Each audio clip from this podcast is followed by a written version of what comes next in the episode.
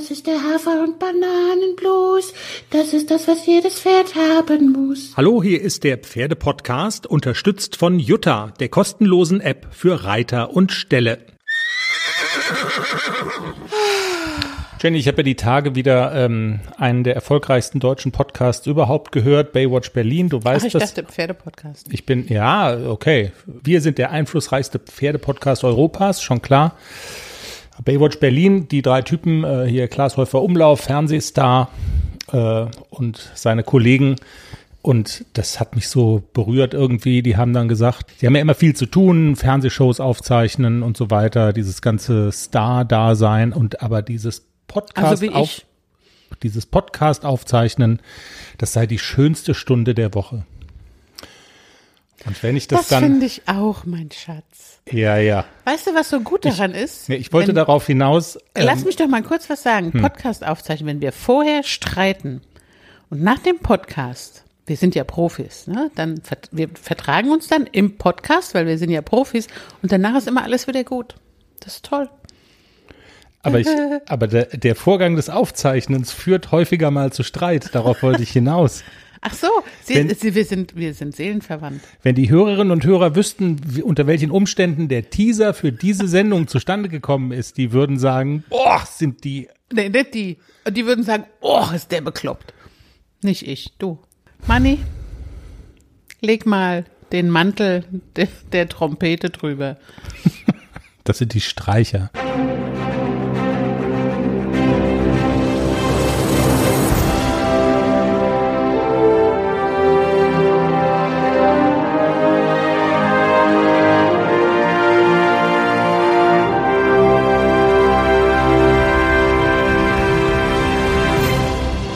Folge 144 des Pferdepodcasts. Wollen wir unsere Hörerinnen und Hörer aufklären oder wollen wir das nicht machen mit dem Streit? Also wollen wir erklären, warum es Streit ging? Also Ich habe schon wieder vergessen. Oh, ich habe so viele Dinge im Kopf, schätze, so Kleinigkeiten kann ich genau, aber das ist genau das Stichwort. Das ist genau das Stichwort. Ich, ich wollte in dem Teaser eigentlich relativ straight hinaus auf den ähm, Special Guest, den wir heute haben. Ach, und ich habe den Gag Und ich, nicht kapiert. ich wollte den Gag machen mit, was ist denn jetzt eigentlich wichtiger und die größere Nummer? RTL, Sommerhaus der Stars oder der Pferdepodcast? Und du guckst mich mit so leeren, fragenden Augen an. Mit leeren Augen starrte sie ihn an. Ja. So. Wie so eine Kuh. Und, äh, Dann gibt's so- den Smiley mit den Klotzaugen, weißt du? Ja, genau, genau so. Und du, und du redest dann wirres Zeug, wo man dann so denkt, das gibt's doch gar nicht. Und du weißt doch, dass wir den Sommerhaus-Sieger Dominik, das war dir in dem Moment entfallen, dass wir den überhaupt im Interview hatten, dass wir je mit dem geredet haben. Ich habe so viele Dinge im Kopf, ich kann mir doch nicht alles behalten. Du bist der Herr Pferdepodcast. Aber es ist der Sieger des Sommerhauses der Stars, deiner Lieblingsfernsehsendung. What? Jetzt oute mich hier mal nicht. Ja, meiner ja auch. Also wie das passieren konnte, ich weiß es auch nicht. Egal. Wir haben Domin- uns wieder vertragen. Das haben wir gemacht. Dominik Schmidt ist heute bei uns. Da sind wir dann gleich, wenn wir über die Inhalte dieser Sendung reden, sind wir gleich bei einem ganz wichtigen. Dominik Schmidt, Sieger aus dem Sommerhaus der Stars von RTL, bei uns im Interview. Ich bin ja dann, das ist ja schon was Besonderes. Also so viel Prominenz, so viel Glanz in unserer Hütte ähm, ist schon sehr cool. Ich frage mich dann immer, ähm, weichen wir ab von unserem äh, normalen Aufbau, dass wir erst über deine Pferde reden und, und dann zum Interviewgast kommen. Also ziehen wir das vor. Vielleicht gibt es ja den einen oder anderen, der jetzt gerne straight zu Dominik skippen würde. Aber der soll halt spulen. Ich wollte es gerade sagen. Wir schreiben ja immer in die Show Notes, wann die Interviews beginnen. Und der möge dann spulen. Aber bitte, äh, also es gibt Die Jüngeren Ein unter Jahr uns lang- werden gar nicht wissen, was Spulen ist, Ja, oder? also nach vorne skippen. Es gibt aber ein Jahr lang schlechtes Wetter, wenn ihr danach nicht wieder zurück skippt und euch den Rest anhört. Dann kommt, Es gab Dann- sowieso noch schlechtes Wetter. Was soll da jetzt noch, noch ja, schlechter da gibt's werden? keine Weihnachtsgeschenke. So. Dominik Schmidt, später bei uns in der Sendung. Jetzt fragt man sich, was macht der Sieger aus dem RTL Sommerhaus der Stars bei uns im Pferdepodcast? Antwort, Voltigieren. Dominik ist ein erfolgreicher und begeisterter Voltigierer und darüber sprechen wir mit ihm. Ist ja eigentlich auch, also müsste eigentlich auch deinem, dem Stall gefallen, in dem ACDC und Klecks stehen, der Paulshof, das sind ja auch so Voltigierheimer, ne? Genau. Gibt es da so eine regelmäßige Gruppe, die dann da immer. Na klar, Volt- da ja? gibt's ähm, Voltigiertraining, da gibt's Fördertraining, da kommen andere Voltigierer zu uns, um bei uns zu voltigieren. Ich habe da noch, ich habe da nicht so den äh, kannst Nicht- du nicht so-. Du hast da nicht so die Verträge mit. Ich voltigieren. Es gibt sonntagsabends gibt's alten Voltigieren, nenn ich es jetzt mal. Das, äh, das müssen wir wegschneiden, sag mal. Oh Gott, oh Gott. Voltifit, also für die Ah, Voltifit. für die über 30, keine Ahnung.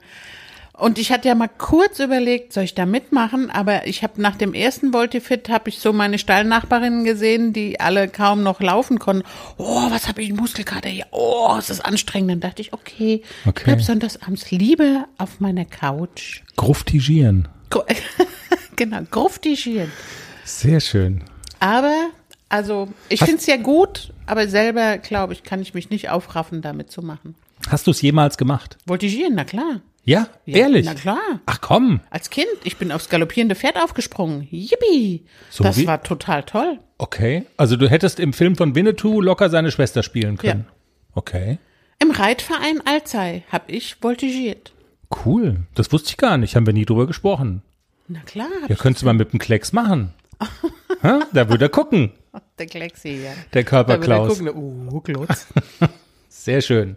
Also, wir reden übers Voltigieren mit Dominik. Wir freuen uns tatsächlich sehr, sehr, sehr.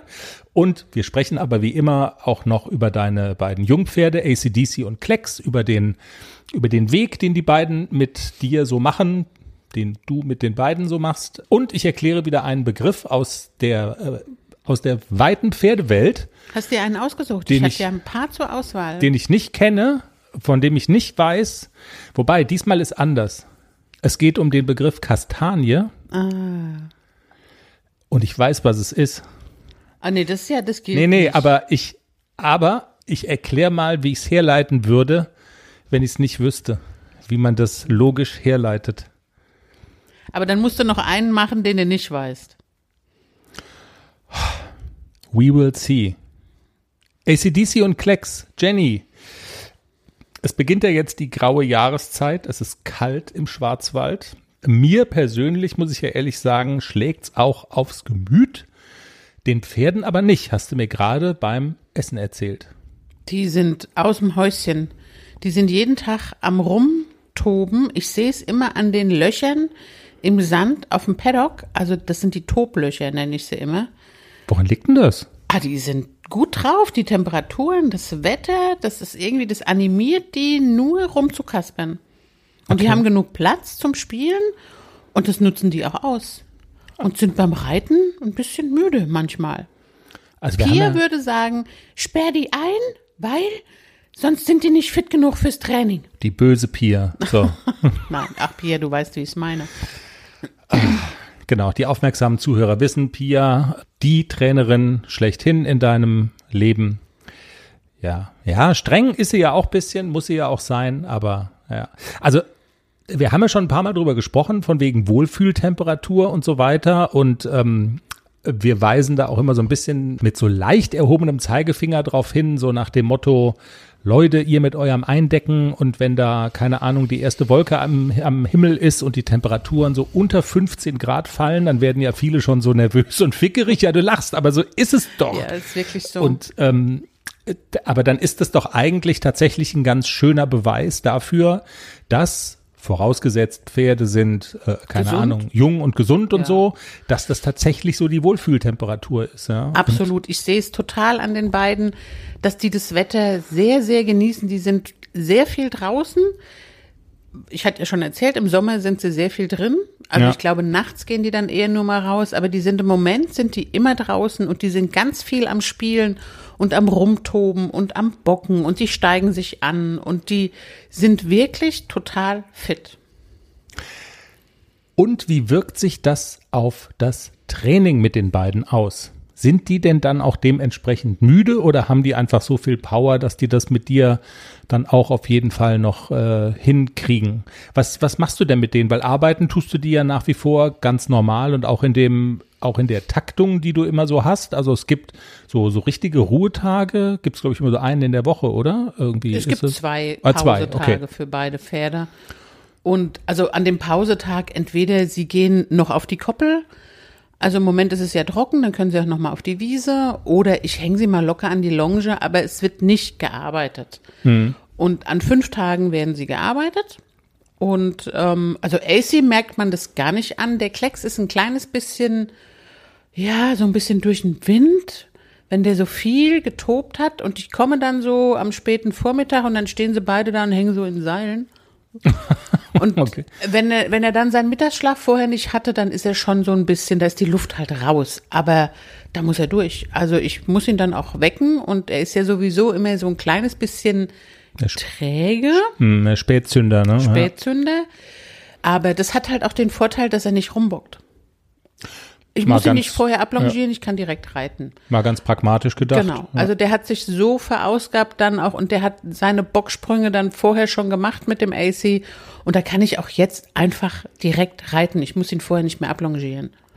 Welche Schwerpunkte hast du denn so gesetzt? Ich meine, du bist ja, kommst ja eigentlich aus der Dressur und bist da auch am ehrgeizigsten, sage ich jetzt mal, oder am forschesten unterwegs.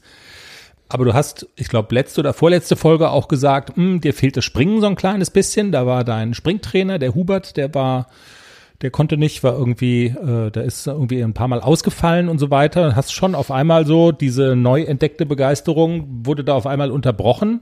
Und jetzt ist es aber wieder und Genau. seid ihr da jetzt wieder dran, ja? Letzten Sonntag äh, ist dann durch Zufall ein Platz in der, im Springtraining um 17 Uhr frei geworden. Dann dachte ich, okay, nehme ich. 17 Uhr ist noch eine gute Zeit.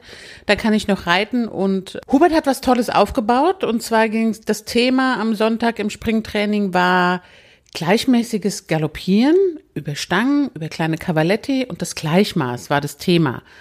Und mal zulegen und mal aufnehmen, mal sieben Galoppsprünge dazwischen, mal sechs Galoppsprünge. Er hat dann immer vorgegeben, zwischen den beiden Cavalettis machst du fünf Galoppsprünge, dann machst du sieben und dann musst du entsprechend auch so reiten, dass das passt. Und das Also- ist ganz schön anstrengend. Also es wurde auch, also es wurde auch nachkontrolliert.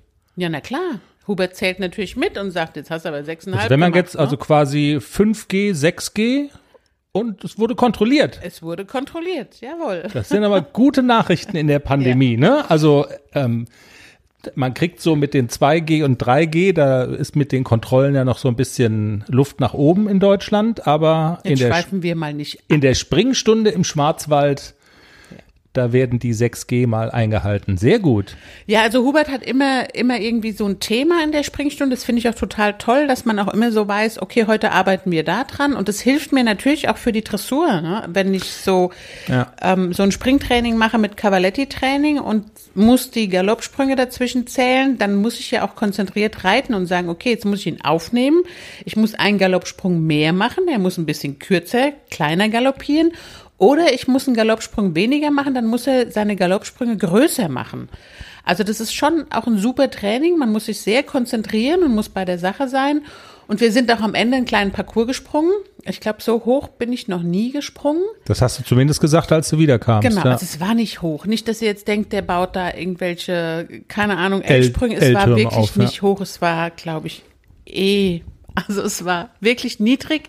Richtige Springreiter lachen darüber, aber für mich war das schon auch eine Herausforderung. Er hat dann auch beim, beim letzten Parcours sagt er, okay, jetzt mache ich den Ochser, stelle ich da hin. Und dann bin ich die ersten zwei Sprünge geritten und sehe diesen Ochser so von weitem und dann hat mich diese Angst wieder gepackt. Und dann bin ich vorbeigeritten und habe gesagt, Hubert, ich traue mich nicht. Ich traue mich einfach nicht, da drüber zu springen. Es war kein Problem. Er hat die hintere Stange wieder runtergemacht. So, und dann sagt er, jetzt spring noch mal drüber. Und dann reite ich aber auch so dran mit dieser Angst noch im Bauch und war ein bisschen zögerlich. Dann kamen wir nicht richtig hin. Aber AC hat mich toll gerettet. Also er ist einfach abgesprungen. Ich habe dann noch mal in die Mähne gegriffen, dass ich nicht runterfalle. Aber er Okay. ist so ein ehrliches Pferd am Sprung. Also er springt dann einfach. Er hat dann für mich entschieden, alles klar, das, was du da oben machst, ist jetzt egal. Ich springe jetzt, weil ich sehe, ich muss jetzt springen, sonst lande ich im Sprung. Das hat er super gemacht. Also ich vertraue ihm da auch voll. Er würde, glaube ich, nicht stehen bleiben und er rennt auch nicht vorbei. Er macht es sich dann passend und sagt, sieh zu, dass du oben bleibst. Das ist wirklich toll von dem Pony. Und in dem jungen Alter mit fünf, also ist es nicht selbstverständlich, dass der mich so über die Sprünge rettet. Ja. Das ist uns zweimal passiert.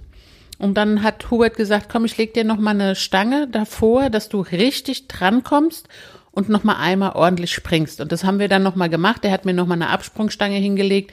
Wir kamen gut an den Sprung dran und haben dann auch den letzten Sprung ordentlich noch mal genommen und dann haben wir auch aufgehört, weil dann wird er dann auch müde, das Pony. Und dann Dann passieren auch Fehler wahrscheinlich, ne? Genau, dann Oder leichter ich, Fehler. Ja, Ja, dann will ich auch nicht nochmal springen, weil wenn er müde ist und dann doch irgendwann mal eine Stange fällt oder so, das möchte ich dann nicht riskieren.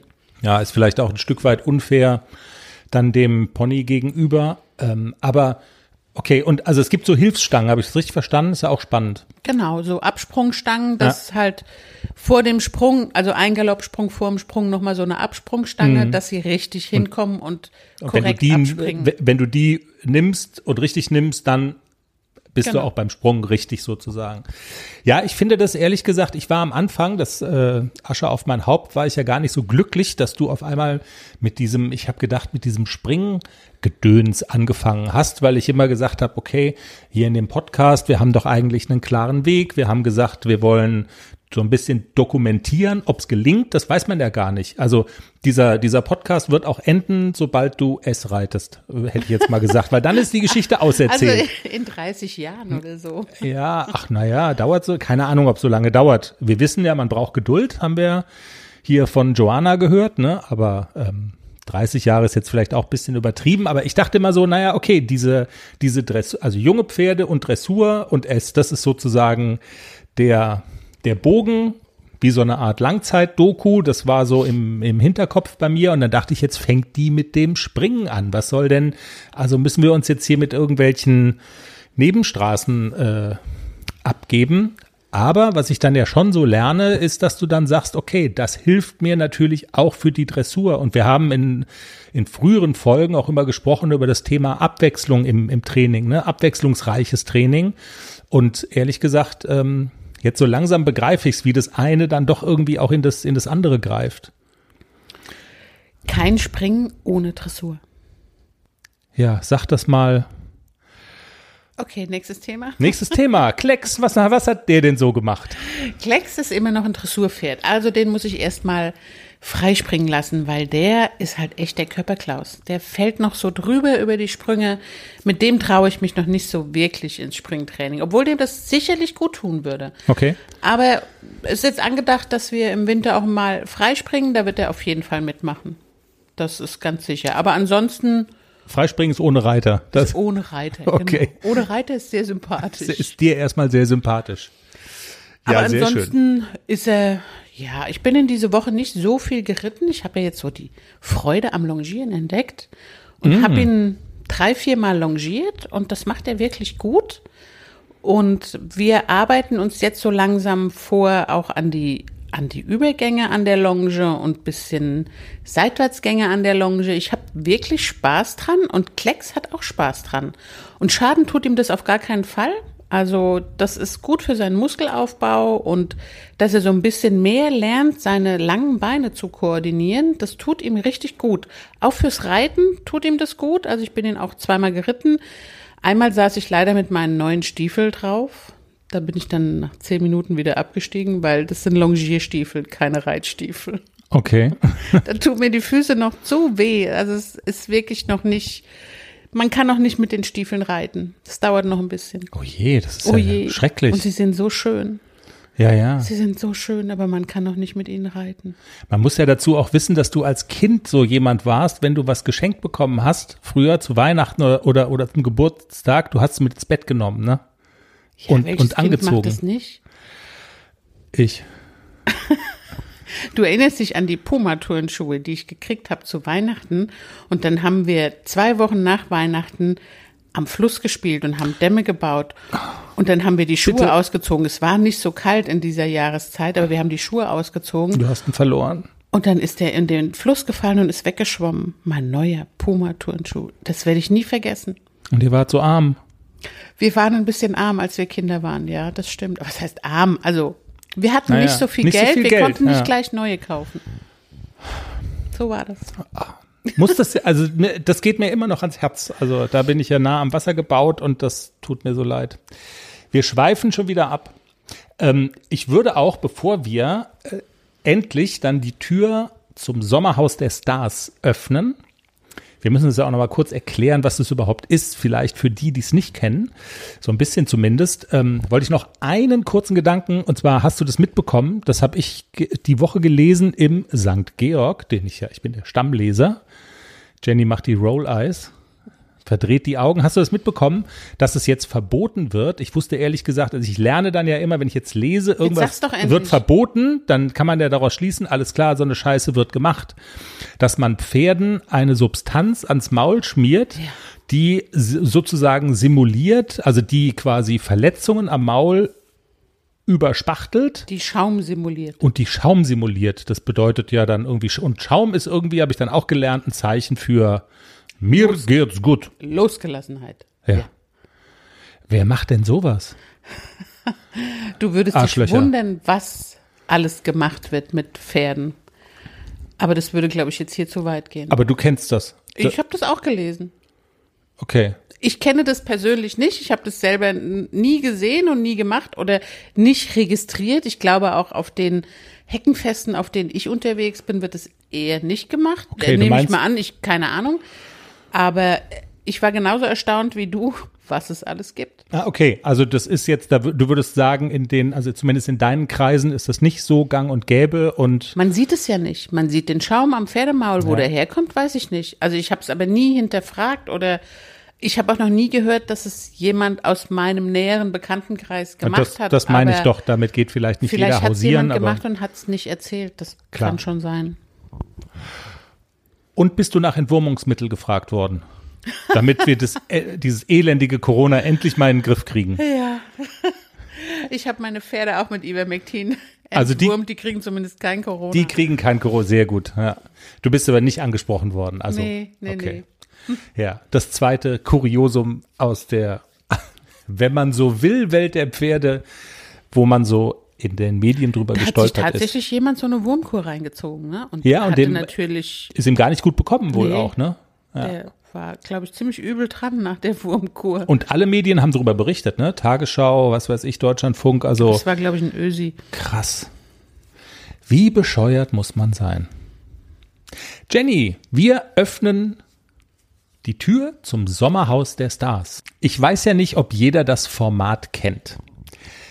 Vielleicht muss man es noch mal ganz kurz erklären. Also das Sommerhaus der Stars steht irgendwo in keine Ahnung in Westfalen oder so, glaube ich, auf der grünen Wiese. Vor Corona war das irgendwo immer da, wo die Sonne scheint, in Spanien, Aber Amalle schön. oder so. Ja, ja. Okay. Aber das Haus an sich ist ja eigentlich nicht schön. Also es spielt auch so ein bisschen mit. Es ist alles so ein bisschen eng. Es ist so ein bisschen schmuddelig. Es gibt nur ein Scheißhaus. Es ist ganz gruselig. Es ist ganz gruselig. Also der, da muss man zu fünft in einem Zimmer schlafen. Man muss zu ganz vielen in einem Zimmer schlafen. Das heißt, die Gefahr, sich gegenseitig auf den Sack zu gehen, ist relativ groß. Und wenn jemand sich nicht an soziale Regeln so hält, dann ist die Gefahr auch relativ groß, dass der, dass die eine den anderen hassen. Ne? So, das muss man wissen. Jetzt gibt es dann da Spiele, auch sehr anspruchsvolle Spiele, Sport, ähm, Gedächtnistraining, aber oft sehr, keine Ahnung, in der Höhe irgendwelche Aufgaben lösen und so. Und die Sieger dieser Spiele sind vorm Rauswählen geschützt und die Paare nominieren sich aber gegenseitig, wen sie aus dem Sommerhaus raushaben wollen. Also sprich, so Stinkstiefel werden dann von allen nominiert und nur durch sportlichen Erfolg ähm, kann man sich sozusagen vor dem Rauswählen schützen. Dann kam in äh, zurückliegenden Staffeln noch dazu, dass RTL oder die Produktionsfirma ähm, viel Alkohol in diese, in diese Stars reingeschüttet hat, was zum Teil zu sehr unschönen Szenen führte. Ne? Das war jetzt in dieser Staffel nicht so. Nee, das, ich glaube nicht. Nee. Also so, so ganz große Ausfälle, dass die sich da gegenseitig angepöbelt haben oder an die Gurgel wollten, das gab's da. Da waren sogar echt sympathische Menschen drin. Also wenn ich so an Peggy und Steff, das sind diese Auswanderer aus Malle, die fand ich ja total angenehm. Voll. Und also es waren wirklich dieses Mal sympathische Menschen ja, drin. Ja, da, und keiner hat sich da irgendwie krass daneben benommen oder so. Also einer vielleicht ein bisschen. Genau. Mike war so ein bisschen schräg, so mit irgendwie mit seinen Pascha-Allüren. Genau, und ein super sympathisches Paar hat gewonnen, nämlich Lars und Dominik. Und ich, kleiner Fuchs, mir ist ja aufgefallen, dass in einem der Trailer, wo diese Kandidaten vorgestellt wurden, da sah ich doch den Dominik voltigierend auf einem Pferd. Und, und sogar gedacht, richtig gut. Und zwar richtig gut. Und ist auch ein athletischer Typ und so. Und ähm, ich dachte, alles klar, den fragen wir mal an. Und siehe da, Dominik hatte Lust, mit uns übers Voltigieren zu reden. Wir freuen uns deshalb wirklich sehr, sehr, sehr, sehr, sehr, dass er heute bei uns ist. Dominik Schmidt, Sieger aus dem diesjährigen Sommerhaus der Stars im Pferdepodcast. Wir sprechen übers Voltigieren, über Pferde, ein bisschen aber auch noch übers Sommerhaus, über die Verlobung mit seinem Lars. Und wir sagen jetzt erstmal Hallo, schön, dass du heute bei uns bist. Hallo Dominik. Hallo, hallo. Danke, dass ich da sein darf. Dominik, wir müssen ja erstmal anfangen, glaube ich, so mit Gratulationen. Also nochmal herzlichen Glückwunsch zu dem Sieg von Lars und dir im Sommerhaus der Stars. Aber man kommt aus dem Gratulieren ja gar nicht raus bei euch in diesen Tagen. Vor ein paar Tagen war zu lesen, ihr habt euch auch noch verlobt in Paris. Ist damit nochmal so ein zweiter Traum wahr geworden? Genau, ja. Also ähm, im Sommerhaus habe ich mit ein paar Bewohnern darüber gesprochen, auf was ich denn eigentlich warte. Ich meine, wir sind jetzt schon seit über vier Jahren zusammen Mhm. Und ähm, Lars hat sich das ja schon immer gewünscht, irgendwann mal zu heiraten, beziehungsweise wir haben uns das beide ja auch gewünscht. Und dann ist die Frage aufgekommen, auf was ich denn eigentlich warte. Und dann habe ich so überlegt, ja, weiß ich eigentlich auch nicht, auf was ich warte. Also ich wollte eigentlich einen schönen Spot, einen schönen Moment haben, wo ich den Antrag tatsächlich mache. Und dann bin ich mal so, das war dann aber auch schon wieder nach dem Sommerhaus, ähm, also als abgedreht war, habe ich dann so überlegt, naja, wir waren auf den Malediven, das war ein cooler Spot, wo ich den Antrag hätte machen können, oh, was ich nicht gemacht habe. Wir waren im Urlaub äh, auf Inseln in Thailand, da habe ich sie irgendwie versäumt, was auch wunderschön war. Und dann habe ich gedacht, komm, machst es in Paris, in der Stadt der Liebe. Sehr schön. Das ja. klingt total romantisch. Dominik, wir sprechen äh, oder wollen heute aber ähm, also so ein bisschen über das Sommerhaus sprechen, aber vor allen Dingen über einen Teil deines Lebens, der, wenn ich das so richtig wahrnehme, in der Öffentlichkeit jetzt gar nicht so bekannt ist. Also man kann das so hier und da scheint das mal so ein bisschen auf. Es war tatsächlich, wenn ich mich recht entsinne, auch in einem so der Sommerhaus-Trailer zu sehen, wo man sehen konnte, du hast auch was mit Pferden zu tun. Du bist nämlich genau. Voltigierer, ne? Also du äh, warst da zu sehen, Voltigieren, Turnen auf dem Pferd in, in Action. Ähm, und da habe ich gedacht, okay, ich muss Dominik mal anfragen, vielleicht redet er mit uns. Und deshalb gleich die Frage, welche Rolle hat das Voltigieren in deinem Leben so gespielt? Äh, tut's das immer noch? Ähm, und, und welche Rolle spielen Pferde oder haben Pferde in deinem Leben gespielt? Ja, also das hat schon relativ früh angefangen. Also meine Mutter, die hatte ein Pferd, bevor sie ähm, uns Kinder, sage ich mal, also wir sind drei Kinder, also ich habe noch zwei Geschwister. Und ähm, bevor wir auf die Welt gekommen sind, hatte meine Mutter ein Pferd, was sie dann aber verkauft hat, weil es mit der Familie einfach dann nicht mehr unter einen Hut zu bekommen war als wir, beziehungsweise ich und meine Schwester dann alt genug waren und meine Schwester auch so ein bisschen ähm, angefangen hat zu reiten, haben wir uns einen Pony gekauft. Mhm. Da konnte ich zu dem Zeitpunkt, muss ich ehrlich sagen, gar nicht wirklich viel mit anfangen, weil ich eher so im Wassersport zu okay. Hause war. Also ich war äh, viel schwimmen. Und ähm, ja, war natürlich trotzdem immer mit im Stall, wenn meine Mom und meine Schwester ähm, beim Pferd waren. Aber mhm. ich war dann eben so da, wo die Heuballen gestaut waren und bin da rumgesprungen und so. Und meine Schwester hat dann irgendwann mal einen Ferienreitkurs gemacht. Und ähm, am letzten Tag war dann so ein kleines Turnier oder so eine kleine Vorführung, was sie da in den Ferien gelernt hat. Und im Zirkel nebenan war wirklich ähm, der Voltigiersport. Und da habe ich dann, also ich habe dazu geguckt und habe gedacht, ach, das ist ja mal abgefahren. Die, da rennt ein mhm. Pferd im Kreis und ähm, da springen irgendwelche Leute drauf rum. Mhm. Und ähm, ja, da habe ich dann, Gott, ich weiß gar nicht, wie alt ich war. Ich war relativ spät. Ich glaube, ich war zehn oder elf. Okay. Als ich mit dem Voltigieren angefangen habe. Und das habe ich dann bis vor sechs Jahren eigentlich durchgehend ähm, betrieben. Aber dann eine sehr lange Zeit bist du dran geblieben, ne? Ja, genau. Ja. Das waren 16 Jahre circa. Mhm. Und ähm, dann, also ich hatte zwar ab und zu mal so ein paar Unterbrechungen, weil ich Verletzungen hatte, die ich mir auch durch den Sport ähm, geholt habe. Ich bin zweimal vom Pferd gefallen. Einmal habe ich mir mein Handgelenk kaputt gemacht und einmal hatte ich einen Kreuzbandriss. Okay. Und habe aber trotzdem immer wieder angefangen. Also das, man hat mich da vom Pferd nicht runterbekommen. Okay. Und wenn ich es richtig genau. gelesen habe, dann, dann hast du also das jetzt nicht nur so freizeitmäßig gemacht oder also schon freizeitmäßig, aber auch, du hast das Ganze auch wettkampfmäßig betrieben. Ne? Du bist irgendwann mal, hast du eine Silbermedaille bei den, bei den süddeutschen Meisterschaften gewonnen. Genau, also wir sind ähm, auch für Deutschland bei ähm, CVIs an den Start gegangen. Mhm. Da waren wir beim Pfingstturnier in Wiesbaden am Start und einmal in den Niederlanden. Da weiß ich aber gerade nicht mehr, oder Belgien war das. Gott, ist auch schon wieder so lang her. Ja. Ähm, genau, da sind wir für Deutschland an den Start gegangen. Und ähm, ja, deutsche Meisterschaft, süddeutsche Meisterschaft, Landesmeisterschaft, da bin ich auch überall gestartet. Cool. Ja. Und du sagst wir, das heißt, das war, also ich glaube, da gibt's ja, ich bin nicht ganz so zu Hause im äh, Voltigiersport, aber es gibt da ja, glaube ich, Einzelwettbewerbe und man kann auch da als Gruppe teilnehmen. Also das war da eine Geschichte, wo ihr so als, als Team angetreten seid, ne? Genau, also ich habe früher auch dann manchmal im Einzelvoltigieren ähm, versucht. Das war nicht ganz so cool. Da hat mir dann das Team im Nacken gefehlt. Und ja, deswegen habe ich mich da eigentlich immer so im Teamsport bewegt, sage ich mal. Ja.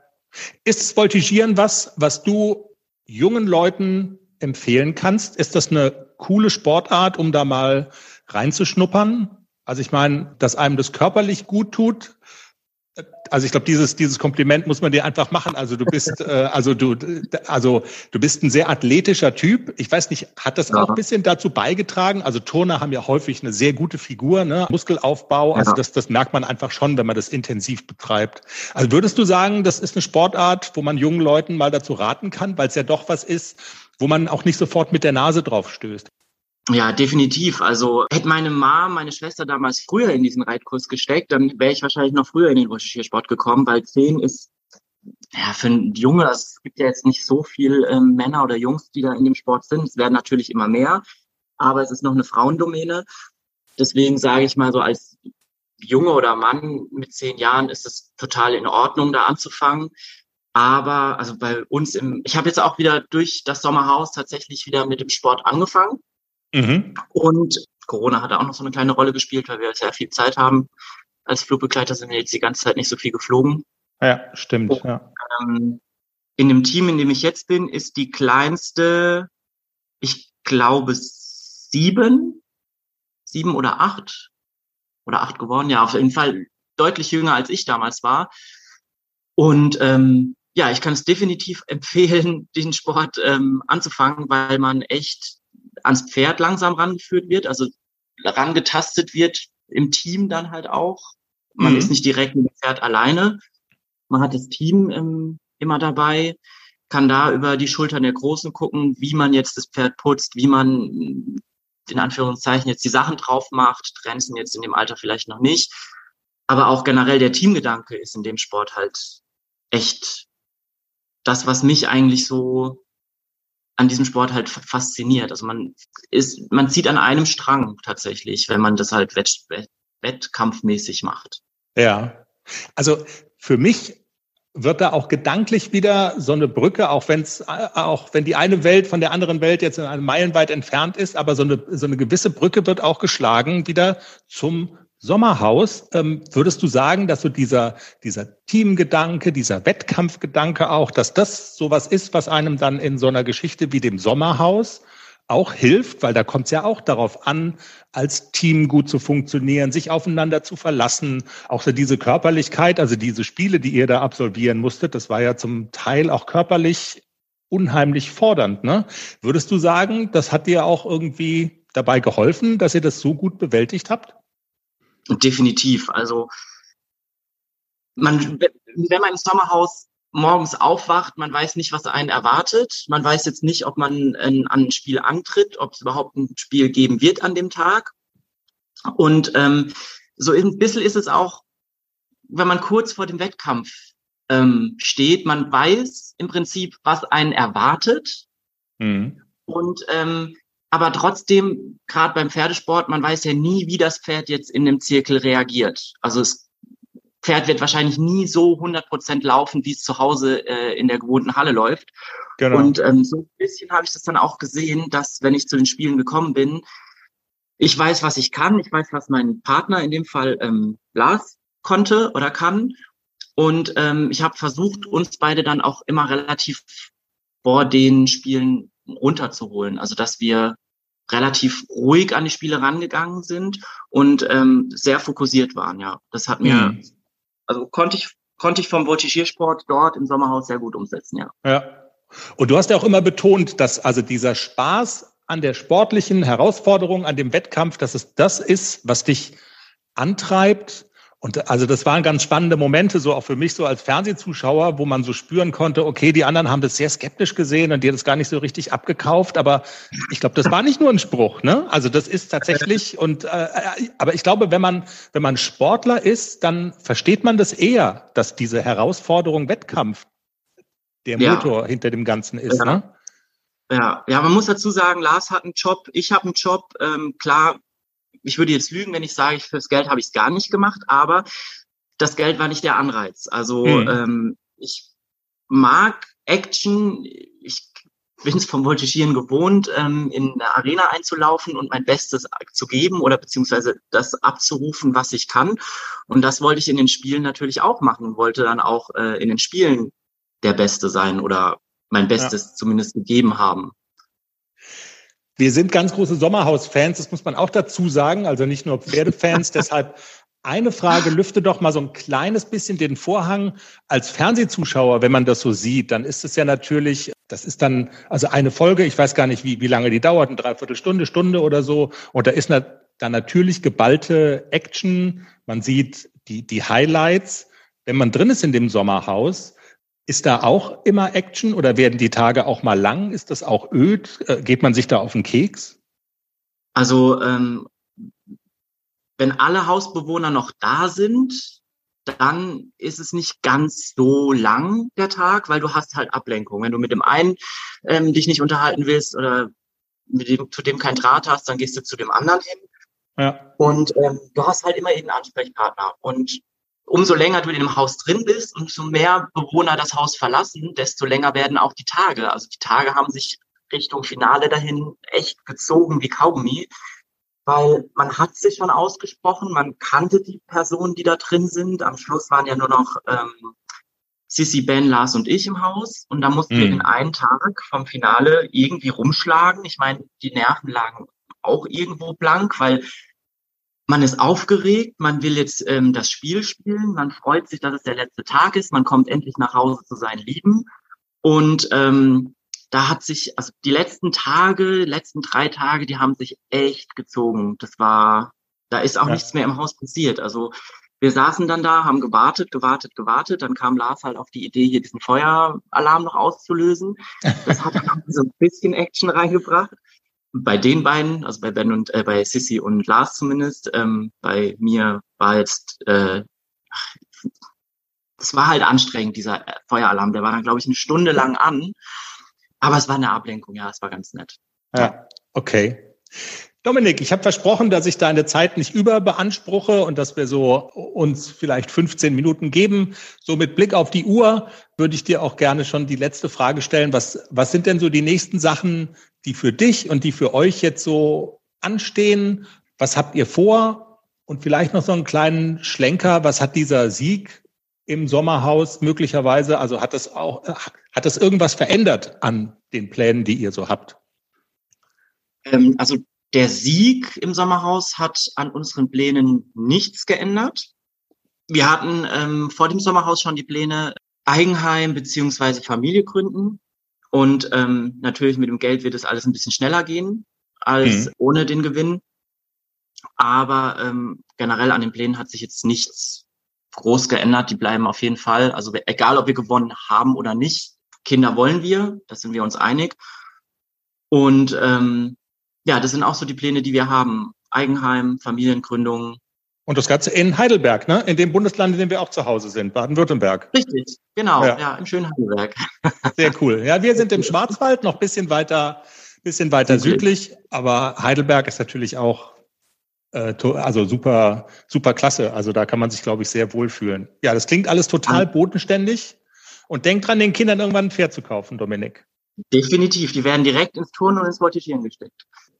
Okay, dann danke ich dir ganz herzlich. Vielen, vielen Dank. Danke, dass ich dabei sein durfte.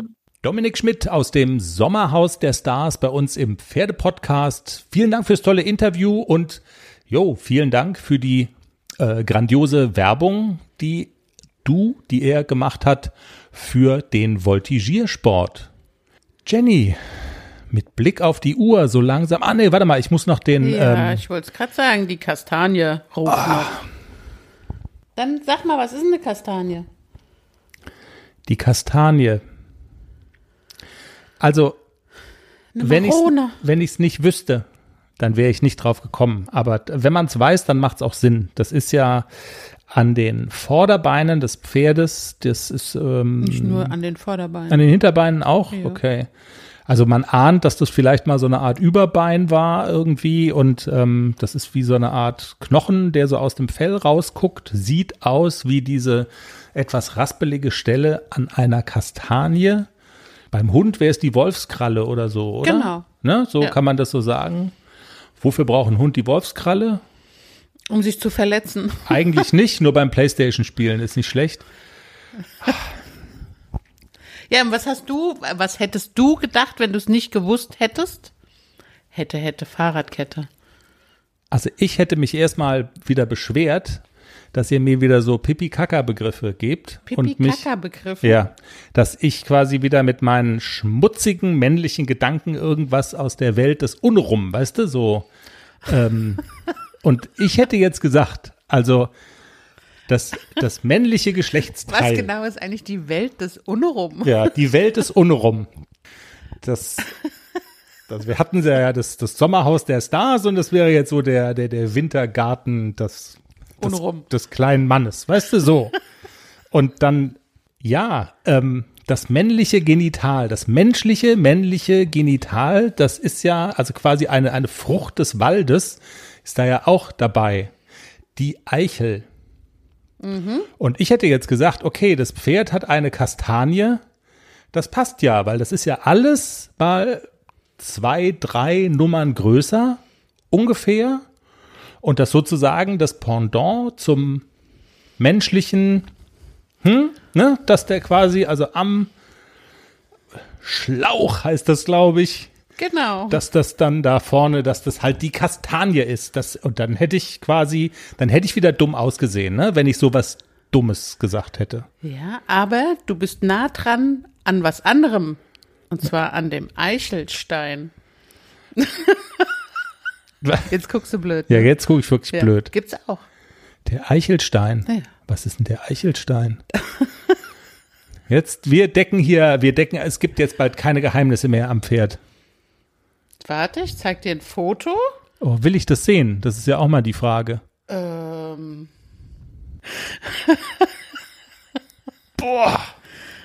Ach, das ist jetzt gerade ganz schlecht für einen Podcast, aber ich bin jetzt gerade sprachlos, weil das, also ich weiß gar nicht, wie das aussieht. Also es ist ein Artikel aus einer Pferdezeitschrift der Pferderevue und der Artikel ist überschrieben mit Intimpflege beim Wallach. Schlauchreinigung schadet häufig und dann Pünktchen, Pünktchen und ist aber ein, ein Foto dabei, wo man so denkt, also keine Ahnung, so, in, so im syrischen Bürgerkrieg, dass man da irgendwie so irgendwelche Dissidenten mit verprügelt oder so, weißt du? Aber es ist halt der, Schätzchen. Die Penisbohne. Man nennt den Eichelstein auch Penisbohne. Und ich muss jetzt aber wirklich mal gucken, wie sich das irgendwie, wie das dazu kommt. Ähm, mal ganz blöd gefragt, also schwimmen wir jetzt nicht, also laufen die Dinge jetzt vielleicht in eine ganz falsche Richtung, die wir gar nicht wollen.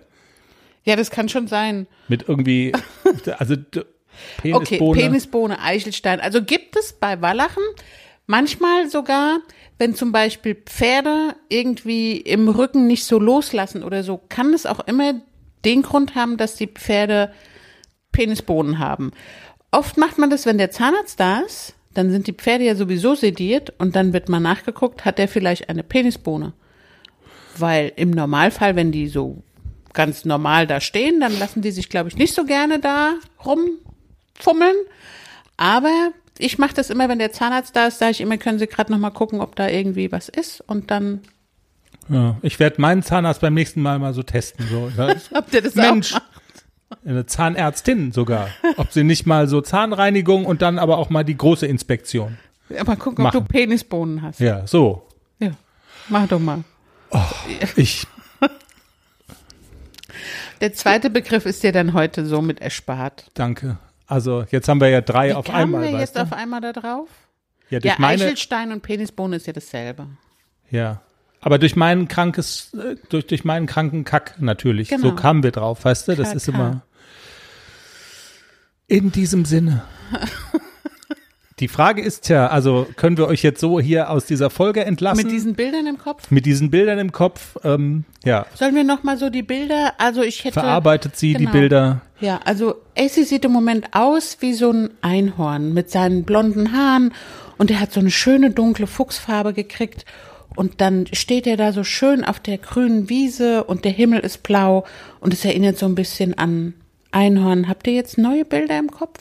Ja, hat auch keine Penisbohne, alles gut. Weiß ich nicht. In diesem Sinne, Zahnarzt kommt im Februar. folgt uns, Tschüss. gebt uns Sternchen. Wir sind auf allen Podcast-Plattformen drauf. Wisst ihr ja, ihr hört uns ja schon. Tschüss. Tschüss.